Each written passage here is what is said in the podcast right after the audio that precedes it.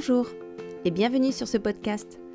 Je m'appelle Émilie et j'accompagne les gens, pas à pas, à se reconstruire de l'intérieur, au travers de nouvelles visions.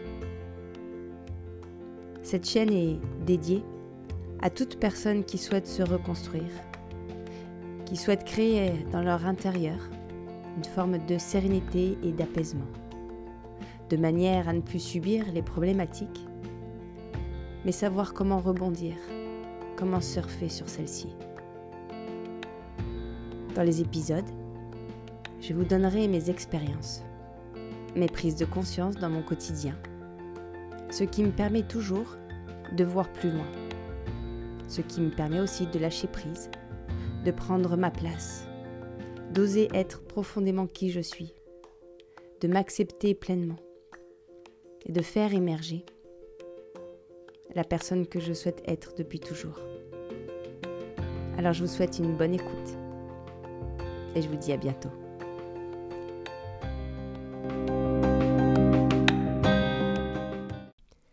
Bonjour et bienvenue dans ce nouvel épisode. Aujourd'hui je voulais vous parler de l'interprétation que l'on peut se faire des comportements des autres, que l'on peut se faire euh, bah, des dires au final des autres et comment est-ce que ça vient biaiser au final nos pensées, donc nos émotions, donc nos comportements et donc notre vie. Actuellement, moi, ça s'exprime beaucoup avec mon conjoint. Donc, euh, c'est-à-dire que dans, dans ce travail sur soi, d'aller toujours s'observer, d'aller toujours se regarder, euh, d'aller observer ce qui se passe dans nos têtes, ce qui se passe pour mieux comprendre nos comportements, pour mieux cibler les besoins. Actuellement, je me rends compte que euh, très souvent, donc Romain, mon conjoint, enfin très souvent, je crois qu'au final, c'est ouais, la plupart du temps, j'ai pas encore fini d'aller travailler là-dessus, mais il va falloir maintenant que j'aille voir quand exactement.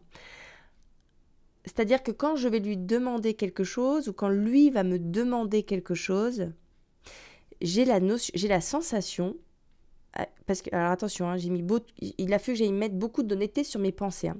Qu'une partie de moi, ce n'est pas moi, c'est une partie de moi, pense qu'il nous ment.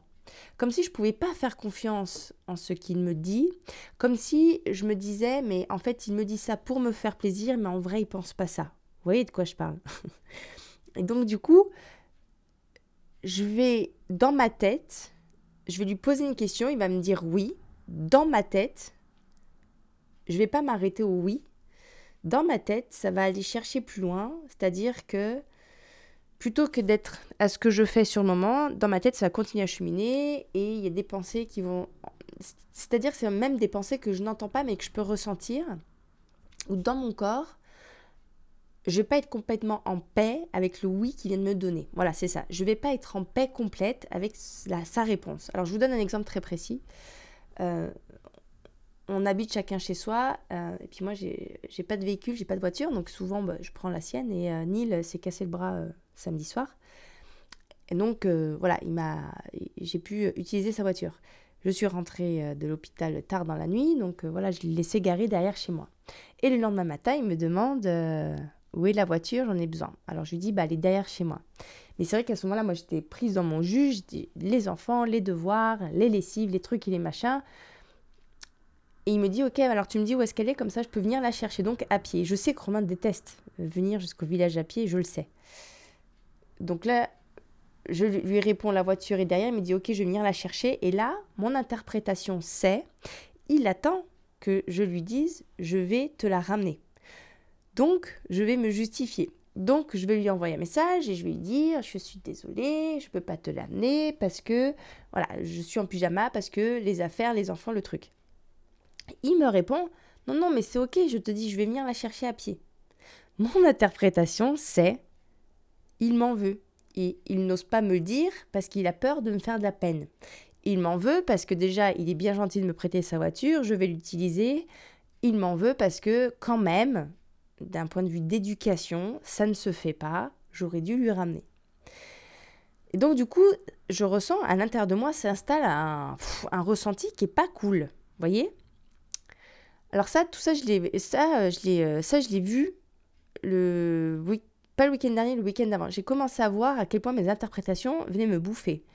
tout ça se passe dans le silence, dans le silence. C'est-à-dire, je n'ai pas conscience, mais avec le recul maintenant, je vois à quel point il y a, voilà, il y a Maël qui va s'installer à l'intérieur de moi parce que mes interprétations me font croire quelque chose qui existe ou qui n'existe pas. En tout cas, je n'en sais rien, mais dans le moment présent, ça n'existe pas. C'est-à-dire dans ma maison avec mes enfants, cela n'existe pas. C'est-à-dire que je vais me faire croire quelque chose dans mes pensées. Mes pensées vont me mettre à mal, c'est-à-dire je me sens coupable, je, voilà, je culpabilise. Qu'est-ce qui se passe quand je culpabilise? Tout d'un coup, je suis plus disponible pour être en présence pleine avec mes enfants parce que mes pensées sont loin, parce que je culpabilise, parce que dans mon corps, je sens que quelque chose ne va pas. Donc comme ça fait une semaine que je travaille là-dessus, là, hop, je prends cette pensée au vol, hein. c'est comme ça que ça se passe, c'est vraiment comme si, tac, je l'ai chopé avec la main, quand, ça, quand il y a ça qui se passe à l'intérieur de moi, euh, c'est ce que nous explique d'ailleurs Eckhart dans son merveilleux livre Le pouvoir du moment présent que je vous invite grandement à lire si vous ne l'avez pas encore fait.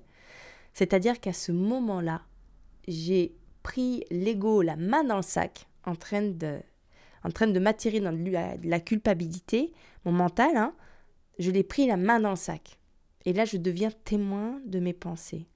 Et à ce moment-là, alors, parce que j'en ai parlé avec Romain, alors je décide de lui rendre à lui sa responsabilité de me dire c'est ok moi je vais chercher la voiture et je décide parce que à force de faire à force de travailler sur moi évidemment je deviens bête et disciplinée et c'est magique hein quand on devient bête et disciplinée sur ce qui est bon pour soi c'est merveilleux donc c'est à dire qu'à ce moment là je me suis dit ok il m'a dit oui maintenant ça lui appartient ça lui appartient de penser ce qu'il a envie là il a limite il m'a dit oui c'est de sa responsabilité maintenant de penser ce qu'il a envie de penser. Et c'est de ma responsabilité de me déculpabiliser et de me dire, Émilie, c'est complètement OK. Et en fait, d'être empathique envers moi-même et de voir qu'à l'intérieur de moi, euh, il y a quelque chose en moi qui culpabilise. Donc, je vais aller rassurer cette partie-là. Je vais aller la rassurer en lui disant, c'est complètement OK. Il m'a dit qu'il allait à pied. Tu n'as pas à t'en faire tu n'as pas à t'en faire. Et j'ai bien senti qu'à l'intérieur de moi, c'est la peur de ne plus être aimé par lui.